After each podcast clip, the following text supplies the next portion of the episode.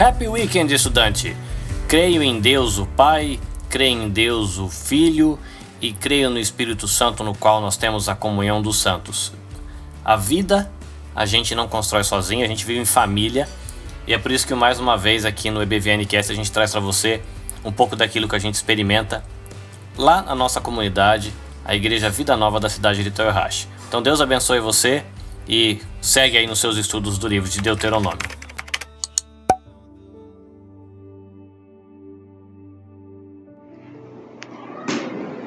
Boa noite, irmãos. É, bom, como já é do conhecimento de vocês, a gente vem dando seguimento no estudo do livro de Deuteronômio, né? E hoje eu vou fazer a introdução para o Carlinhos prosseguir com, com. Vamos abrir nossas Bíblias em Deuteronômio, capítulo 5, versículos 12 a 15.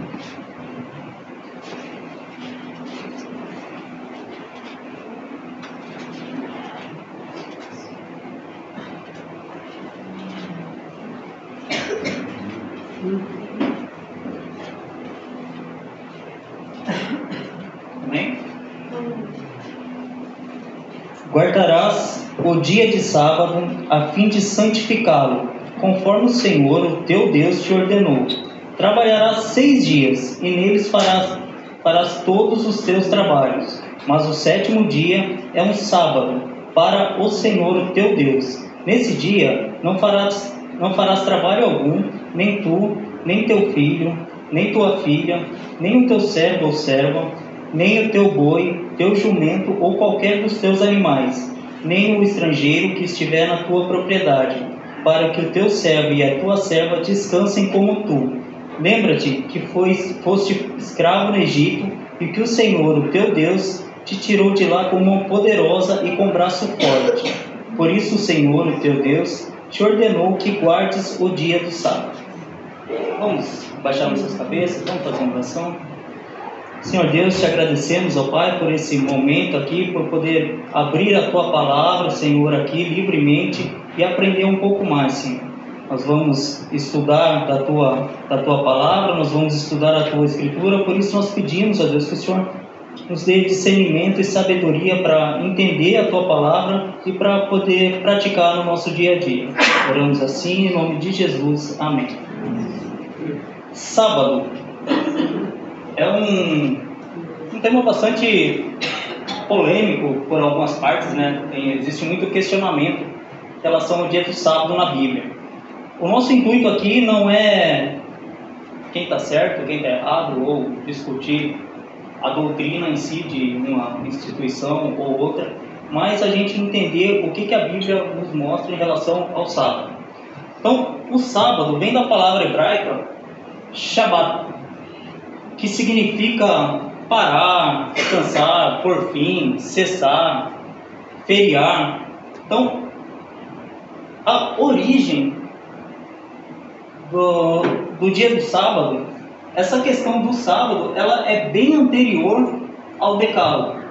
Ele se dá esse mandamento no Monte Sinai, mas na criação nós já vemos que Deus tira um dia para descansar não o sábado enquanto dia da semana, mas tem essa questão sabática, que quer dizer o descanso, né?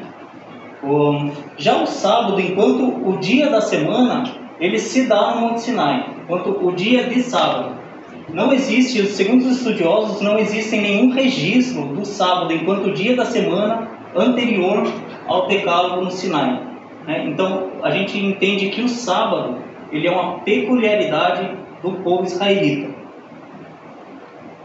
Qual seria o motivo que Deus pede para guardar o dia do sábado? Tirar um dia para santificar ao Senhor e descansar. A origem do Shabat é simplesmente não fazer absolutamente nada. Olha que beleza. Esse é o princípio. Por quê? Uh, vocês imaginem um povo que ele foi escravo durante 400 anos no Egito. De repente, eles tinham um dia para descansar. Então, eles a gente entende o sábado, esse descanso, como um presente de Deus para aquele povo israelita que foi escravo durante 400 anos no Egito, né? E esse presente de Deus, ele não era somente para os homens e as mulheres uh, do povo, mas sim para os servos, para as servas, para os escravos, para os animais, todos eles, um dia da semana, tinham direito a tirar um dia para descansar e santificar esse dia ao Senhor. Dentro dessa questão do sábado, nós temos o ano sabático. Na última pregação que a gente falou sobre o dízimo, a gente até chegou a comentar que o sétimo ano não se trabalhava, né? Então, o ano sabático ele funcionava assim: você plantava regularmente durante seis anos e no sétimo ano a terra tinha o sábado dela. A terra descansava. Então você não poderia semear, plantar ou cultivar quaisquer coisa no, na terra que era proibida durante esse ano sabático. Nesse ano sabático também eram-se perdoadas dívidas o, e fazia a libertação dos escravos né, durante esse ano sabático. O ano sabático se dava a cada sete anos. E a cada sete vezes o ano sabático, sete vezes sete, quem é bom de matemática? Conjunto 51. 49. Dando sete vezes sete, sete anos sabáticos seguidos, o quinquagésimo ano era o ano do jubileu. Esse ano do jubileu ele era particularmente especial, porque além do, do da questão do descanso da terra, ele tinha a questão do perdoar as dívidas, a liberdade em relação às dívidas.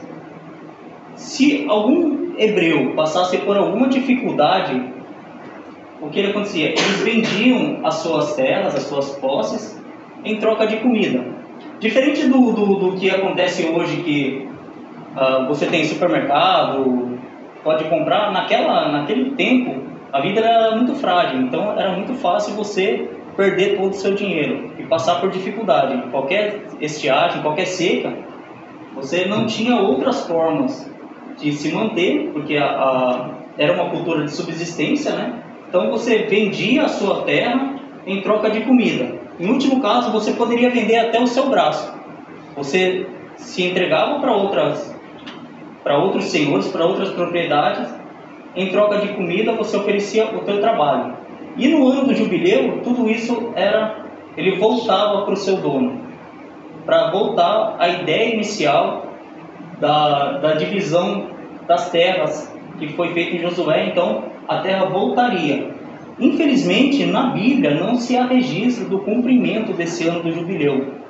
Então, a gente vê muito os profetas cobrando, mas a gente não pode afirmar com toda certeza, mas há muitos indícios que os hebreus nunca cumpriram esse ano do jubileu.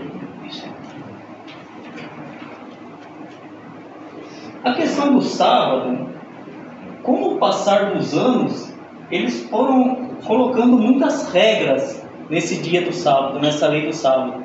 Então, chega um momento, principalmente depois do período pós-exílico, como os fariseus eles começam a colocar tanta regrinha que o sábado ele deixa de ser algo uma bênção para se tornar um fardo religioso. Então, tinha muitas coisas que ficavam pesadas no dia do sábado. A gente já chegou a comentar aqui que você não podia andar mais de um quilômetro, que isso era denominado trabalho, não poderia derrubar saliva no chão, que aquilo levantava poeira, era denominado trabalho, então você estava infringindo a lei do sábado. Chegou a tal ponto de, de dessa religiosidade, esse medo de infringir o, o dia do sábado, que se tem registros de que na Batalha dos Macabeus, os, os judeus eles deixavam de se defender por medo de infringir a lei do sábado. Então eles perdiam a sua própria vida por medo de infringir a lei do sábado. Então isso é isso que quando a gente lê nos evangelhos Jesus brigando com os fariseus, é essa questão da religiosidade, porque o sábado ele deixa de ser uma bênção para o povo e se torna um fardo religioso. Né? E aí, por que, que hoje nós guardamos o dia de domingo e não do sábado? Né? Já que a gente está falando tanto do sábado, a Bíblia fala bastante na questão do sábado, por que, que nós nos reunimos no dia de domingo e não no sábado? Alguns acontecimentos acontecem no domingo e aí os cristãos passam a guardar o domingo ao invés do sábado. Existe uma infinidade. Eu numerei algumas aqui. Por exemplo, Jesus ressuscita no dia de domingo. Já na igreja primitiva se tem relatos de que os cristãos se reúnem domingo, como a gente pode observar em Atos, capítulo 20, versículo 7, e 1 Coríntios, versículos, capítulo 16, versículos 1 e 2, também se tem relatos de que a igreja primitiva se reunia no dia de domingo. E os patriarcas da fé, eles citam em seus escritos o domingo como dia de santificação ao Senhor.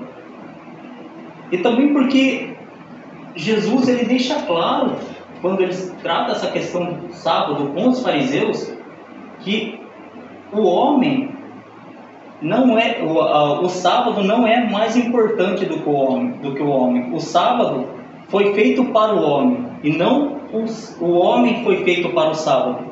Então, o homem é mais importante do que o sábado. E aí, como a gente deve guardar o nosso dia de descanso? Se aqui no, no Japão é muito comum a gente ter uh, o turno de trabalho 4 por 2, né? Então, quem trabalha nesse, nessa essa forma de trabalho de quatro dias descansa dois, tem um final de semana por mês. E aí alguém pode perguntar, mas e aí? Eu não preciso guardar nem o sábado nem o domingo. A verdade, o importante é você ter um dia para santificar o Senhor. Não importa se é na terça-feira, se é na quarta, se é no sábado ou no domingo. O importante é você ter um dia para santificar o Senhor. E como que a gente deve santificar, como a gente deve guardar o nosso dia de descanso? A minha sugestão é para que a gente olhe para o relato da criação. Lá em Gênesis, quando Deus cria o mundo, ele trabalha durante seis dias. No sexto dia, ele termina a sua obra, vê que tudo era bom e contempla. E no sábado descansa. A minha sugestão é que nós façamos da mesma forma. Contemplemos tudo que Deus tem feito, tudo que Deus tem feito na nossa vida, tudo, tudo que Deus fez ao nosso redor e descanse no Senhor. Amém? Agora nós vamos dar continuidade e aprender um pouquinho mais sobre o que é esse descanso. Eu acho engraçado a cara de alívio quando ele passa o microfone.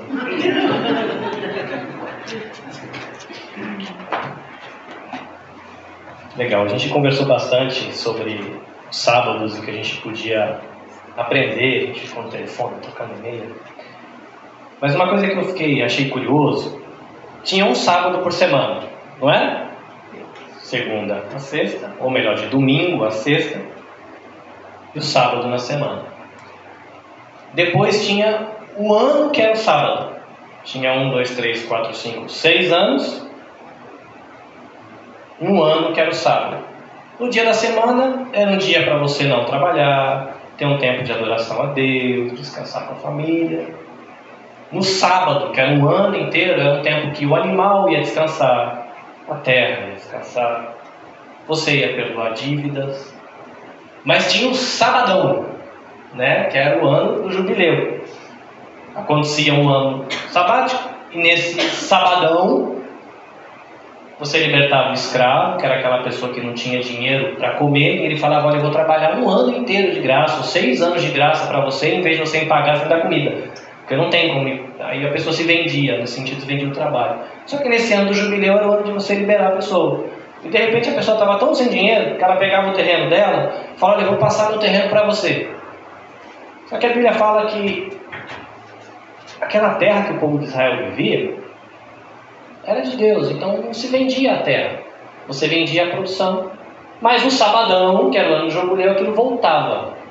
Aí eu comecei a pensar, mas caramba, que tanto sábado, né? É sábado por semana, é sábado a cada, é sabadão, a cada 50 anos tem um sabadão especial. Eu falei, por que tanto sábado? Que tanto esse povo precisa descansar, pelo amor de Deus? Só que aí o Rogério ele trouxe uma coisa interessante de que fala que a gente, é interessante a gente olhar lá para a origem.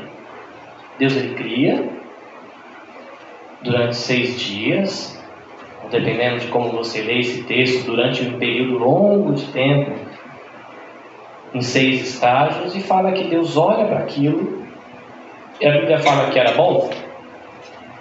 Sim ou não? Sim.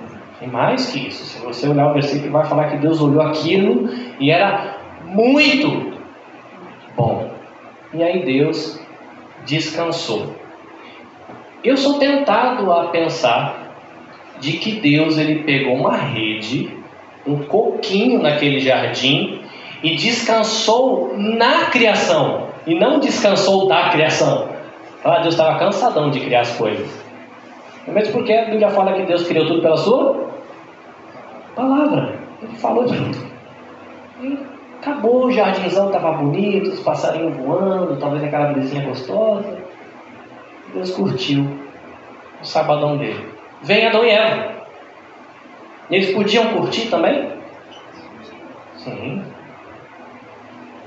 Eu ouvi dizer uma vez que a fruta que Adão e Eva comeu era coco.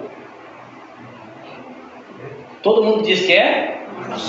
Mas a Bíblia diz que Adão tomou e comeu. Ah, eu tava. Não, eu vi uma pedinha que Deus. Né, Adão tomou e comeu, então era coco. Né? A Bíblia não fala o que era, muita gente diz que era maçã. Mas Adão e Eva curtiram a criação. Ah. Mas Adão e Eva, eu imagino que eles curtiram a criação com Deus. Só que será que aquilo ficou daquele jeito? A criação era muito boa, Deus fez o homem. O que, que acontece logo em seguida na história ali? Pecado. É interessante que quando acontece o pecado, se a gente vai olhar para o texto, fala que Adão e Eva estavam nus, mas não tinham problema com isso. Só que quando o pecado chega, eles se olham e tem.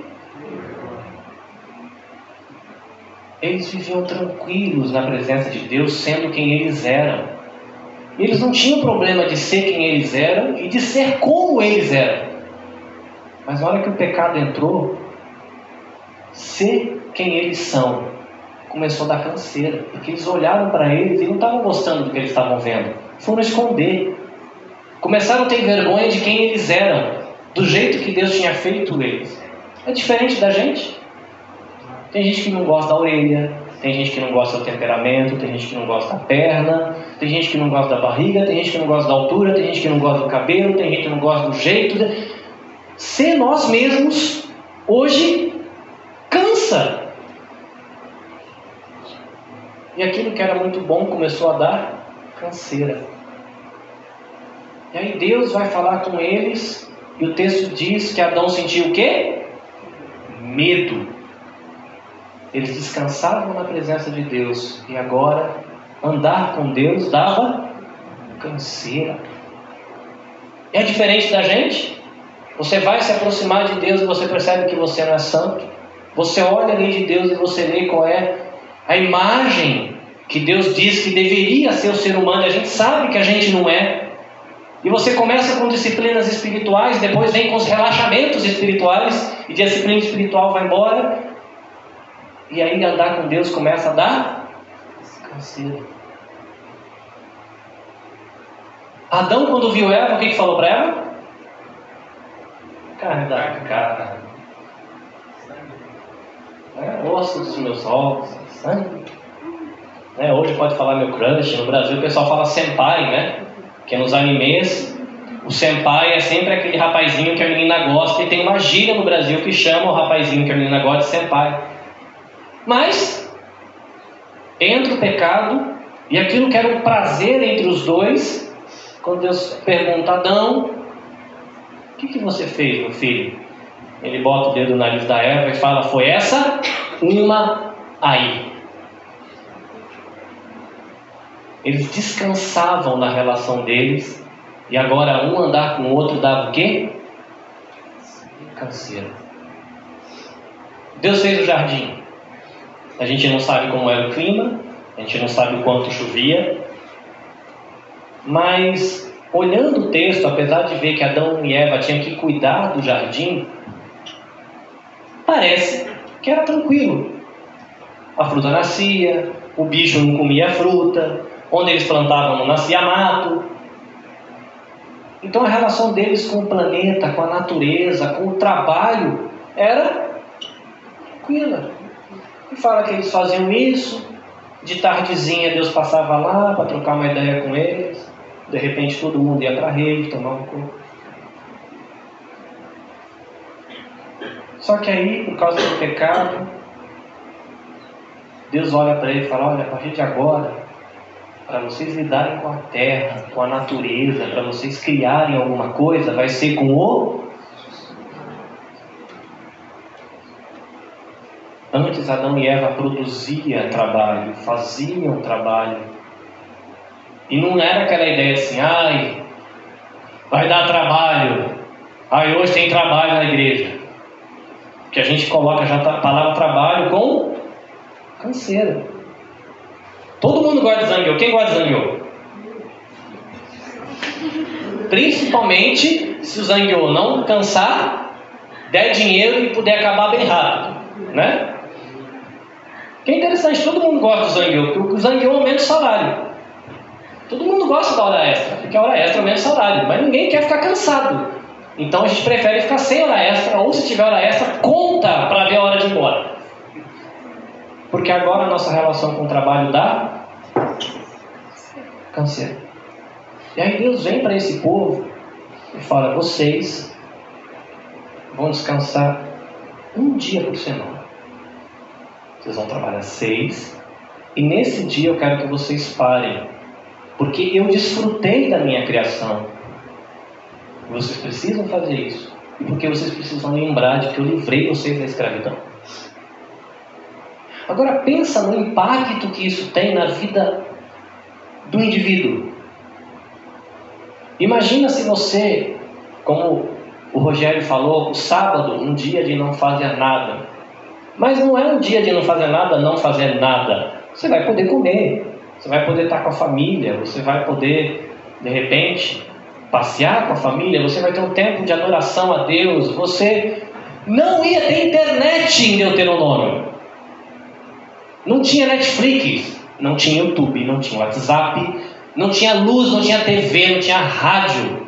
O que, que você faz quando não tem nada disso? Come, dorme, bebe e conversa. Pensa, como é que você imagina que era a qualidade da alma de uma pessoa que desfrutasse de um sábado desse jeito. Não é sábado igual a gente faz aqui no Japão, que é sábado para fazer compra, sábado para lavar roupa de cama, sábado para lavar o uniforme das crianças, sábado para fazer no seu. sábado para nada. Descansar na criação. Você acha que isso impactaria a qualidade da vida, da alma de alguém? Agora, eles não tinham distrações. Não ia ter filho jogando game, não ia ter ninguém na Netflix, não ia ter ninguém ouvindo música. As famílias iam sentar e fazer o quê? Pensar. Como você imagina que era o impacto do sábado na qualidade da vida das famílias daquele povo? Só que realmente, às vezes pode chover um pouco mais, às vezes pode chover um pouco menos, e você trabalha, e você tem que plantar, e você trabalha com seus funcionários, e aí você trabalha com seus animais, e para a terra produzir bastante, você tem que trabalhar bastante a terra. Só que você mesmo, às vezes, produzindo bastante, tentando extrair o máximo que dá da terra, a coisa não acontece, de repente dá um bicho, porque agora, para você conseguir alguma coisa no trabalho, você tem que suar, e a pessoa se endivida. Passam-se seis anos e a pessoa está com uma dívida gigante. De repente a dívida começou no primeiro ano. No segundo ano a dívida aumentou. No terceiro, não deu para pagar nem a do primeiro nem a do segundo. Deu para se manter no terceiro, mas ainda tem dois anos de dívida para trás. Dá uma seca no quarto. Mais um ano de prejuízo. Quinto, se em cinco anos você não conseguiu lidar com a sua dívida, vai dar conta de lidar no sexto, no sétimo, no oitavo? Porque se você não conseguiu produzir em um ano para pagar o próprio ano, como é que você vai produzir em um ano para pagar quatro? Mas Deus foi tão gracioso na maneira como ele pensou a vida desse povo. Ele falou: quando vocês entrarem lá, vocês vão trabalhar seis. No sétimo ano, eu não quero ninguém plantando nessa terra.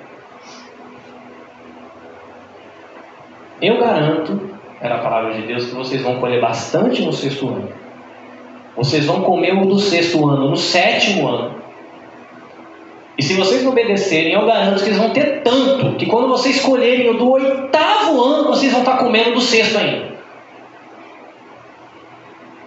E nesse ano de descanso, o animal descansa, o estrangeiro descansa, o funcionário descansa, a terra descansa.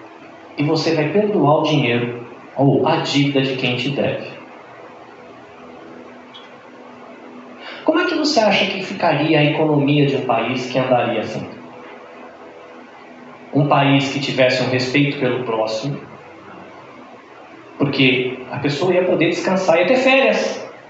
Né? Vai ralar seis anos, mas nos sete anos ia ser férias. Ia ter um respeito pela terra para que ela se recuperasse. Fala que os, nesse ano os animais do campo podiam comer. Então ia ter um respeito não só pela terra que produz, mas um respeito pela natureza como um todo. Todo lugar do mundo tem gente endividada, certo ou errado?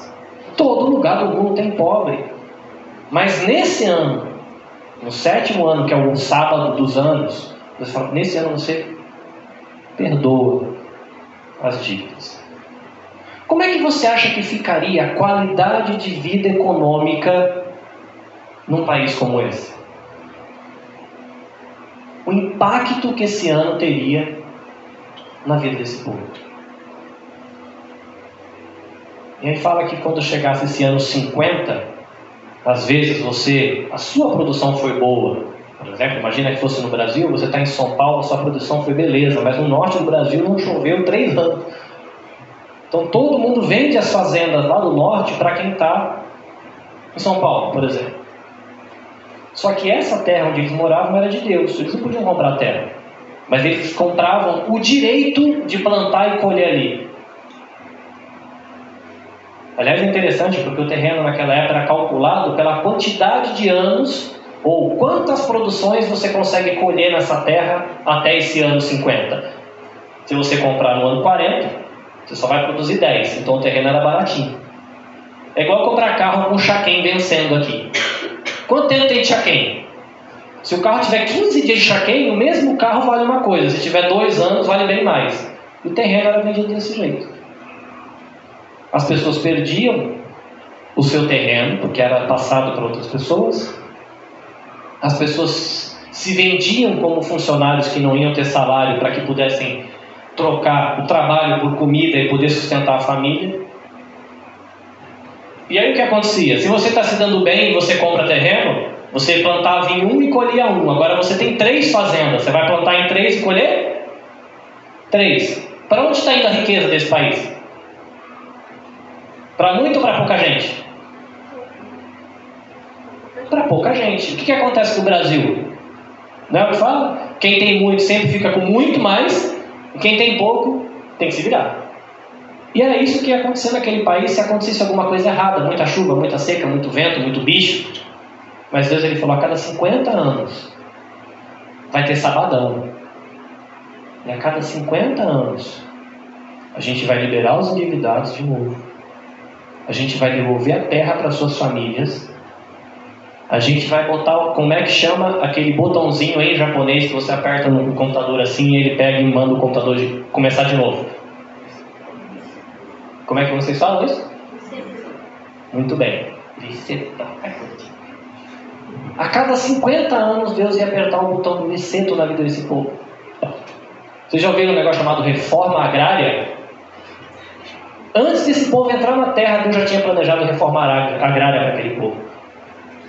Como é que você acha que seria a qualidade da distribuição de riqueza naquele povo e o nível de justiça naquele povo? Que impacto esse sabadão teria na vida das pessoas? Olha que interessante, no mundo que dá canseira por ser você quem você é, porque às vezes a gente tenta ficar escondendo o que a gente é, a gente não gosta de que a gente é e cansa. No mundo onde a gente tem que sentar do lado de alguém que não é do jeito que você queria que ele fosse, é do jeito que ele é.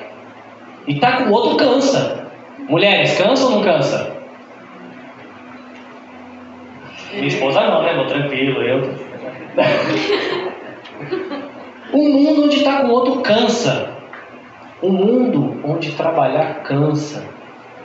Um mundo onde você está vendo a riqueza aí por aí, e rico ficando mais rico, e briga entre países, e um tomando do outro, e tudo isso cansa. E Deus estabelece o princípio do sabá, um dia de descansar.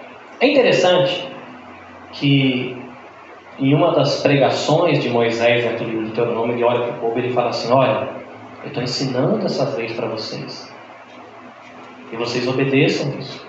Porque os povos vão ver o que vocês estão fazendo e vão ver a sabedoria de vocês. Se você lembra das revisões que a gente fez, você vai lembrar que no primeiro estudo a gente estudou de que o povo de Deus estava entrando naquela terra, onde Deus tinha colocado eles ali, para serem luz e bênção para os povos.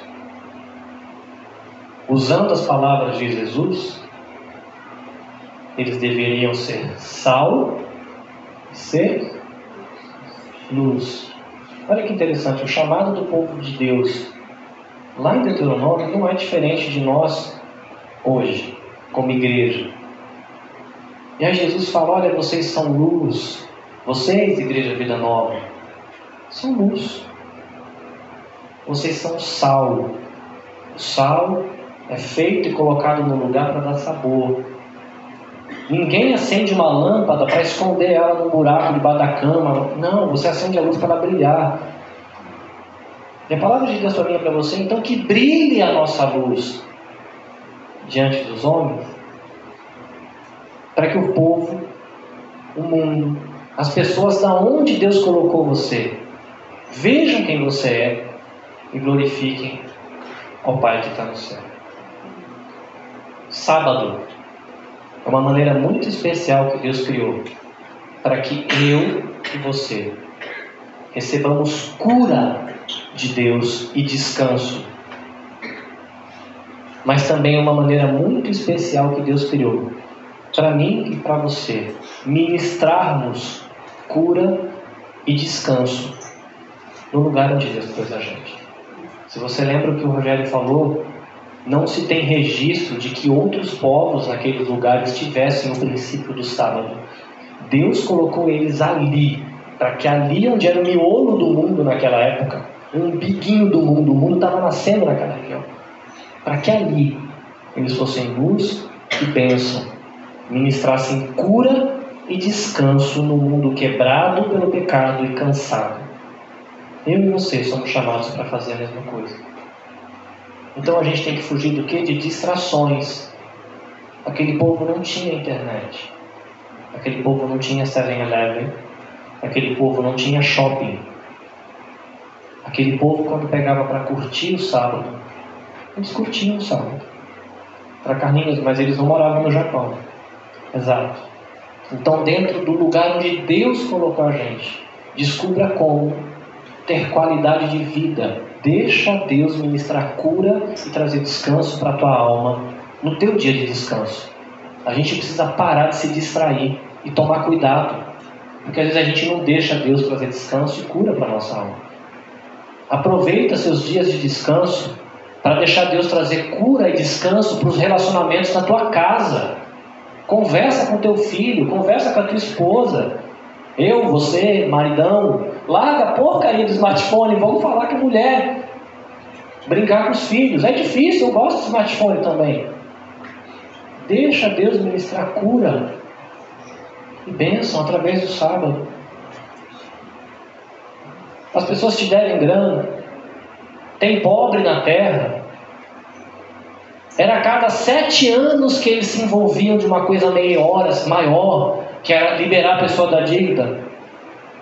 Quando a gente estava falando de dízimo, o Rogério falou de a gente se programar para poder abençoar as pessoas. Se programa.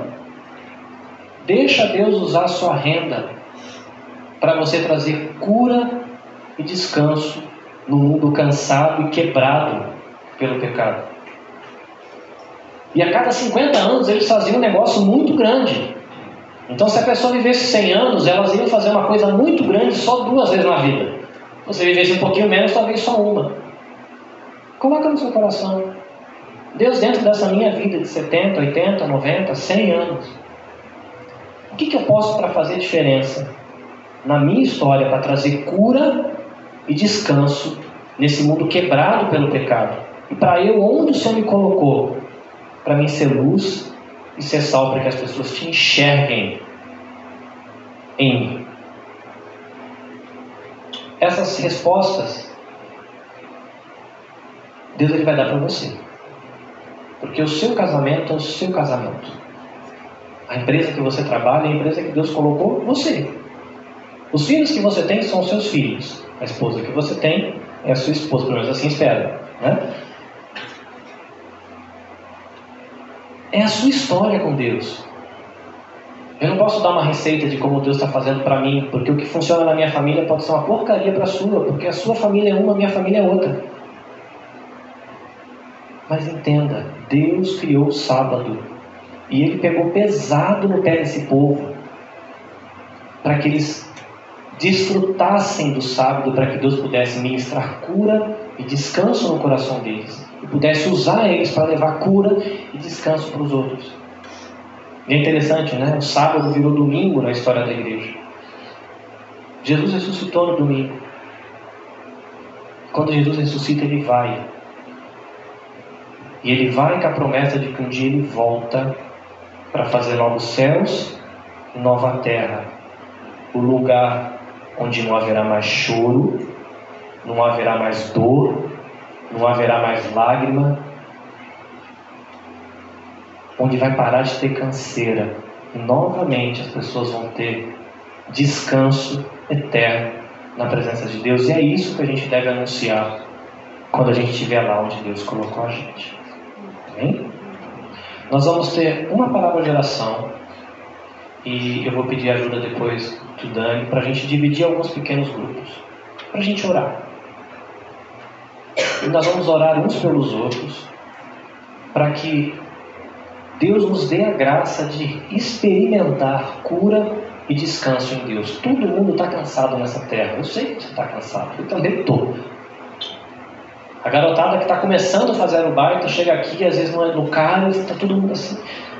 Cansa. Mas Deus quer ministrar cura e descanso no nosso coração. E a gente precisa ser curado e descansar para poder passar essa cura e esse descanso para os outros, mostrando Jesus na escola, mostrando Jesus na família, mostrando Jesus no trabalho. Então a gente vai orar para que Deus nos dê a graça de conseguirmos parar para sermos curados, termos descansos em Deus. E para que nós tenhamos a graça de levar essa cura e o descanso aos outros. Amém? Vamos orar? Deus, obrigado, porque hoje não é sábado, mas é um dia onde a gente pode estar com a família. E hoje a gente pode estar aqui, ó Deus, com essa grande família. São os nossos irmãos, amigos, com quem nós andamos debaixo da tua direção. Deus, obrigado porque a gente veio para cá e pelo menos aqui no Japão a gente tem cadeira, a gente tem ar-condicionado, ventilador e tudo isso permite até que enquanto a gente está aqui aprendendo da tua palavra, a gente descanse o corpo, a gente tem uma temperatura agradável, depois a gente vai poder tomar um café, comer um biscoito. Deus, tudo isso é muito bom receber o teu cuidado. Deus, nós queremos te pedir que quando nos reunirmos em grupos, que teu Espírito Santo comece a falar nos nossos corações. Deus, que seja uma noite onde o Senhor consiga nos vencer e onde a gente possa, Deus, receber cura e descanso das Suas mãos. Deus, também nós queremos te pedir que o Teu Espírito Santo nos vença e nos convença dos nossos pecados. Deus mostra onde a gente tem errado, aonde a gente está inventando coisa que não deveria ter e onde a gente está perdendo a oportunidade de descansar na Tua presença e descansar no Senhor. Deus, te pedimos que o Senhor fale com cada um dos grupos e nos mostra, Deus, maneiras de levarmos cura e descanso na escola que a gente está, na empresa que a gente está e nas atividades que a gente faz. Deus, nós te agradecemos pela promessa e pelo convite de Jesus. Que venham a mim todos vocês que estão cansados e sobrecarregados, e eu vos aliviarei. Obrigado, Deus, porque o Senhor nos deixou essa promessa como povo teu. Então te pedimos a Deus que o Senhor continue falando com a gente enquanto a gente se reúne agora, Deus, nos próximos minutos em oração. Nós oramos em nome de Jesus.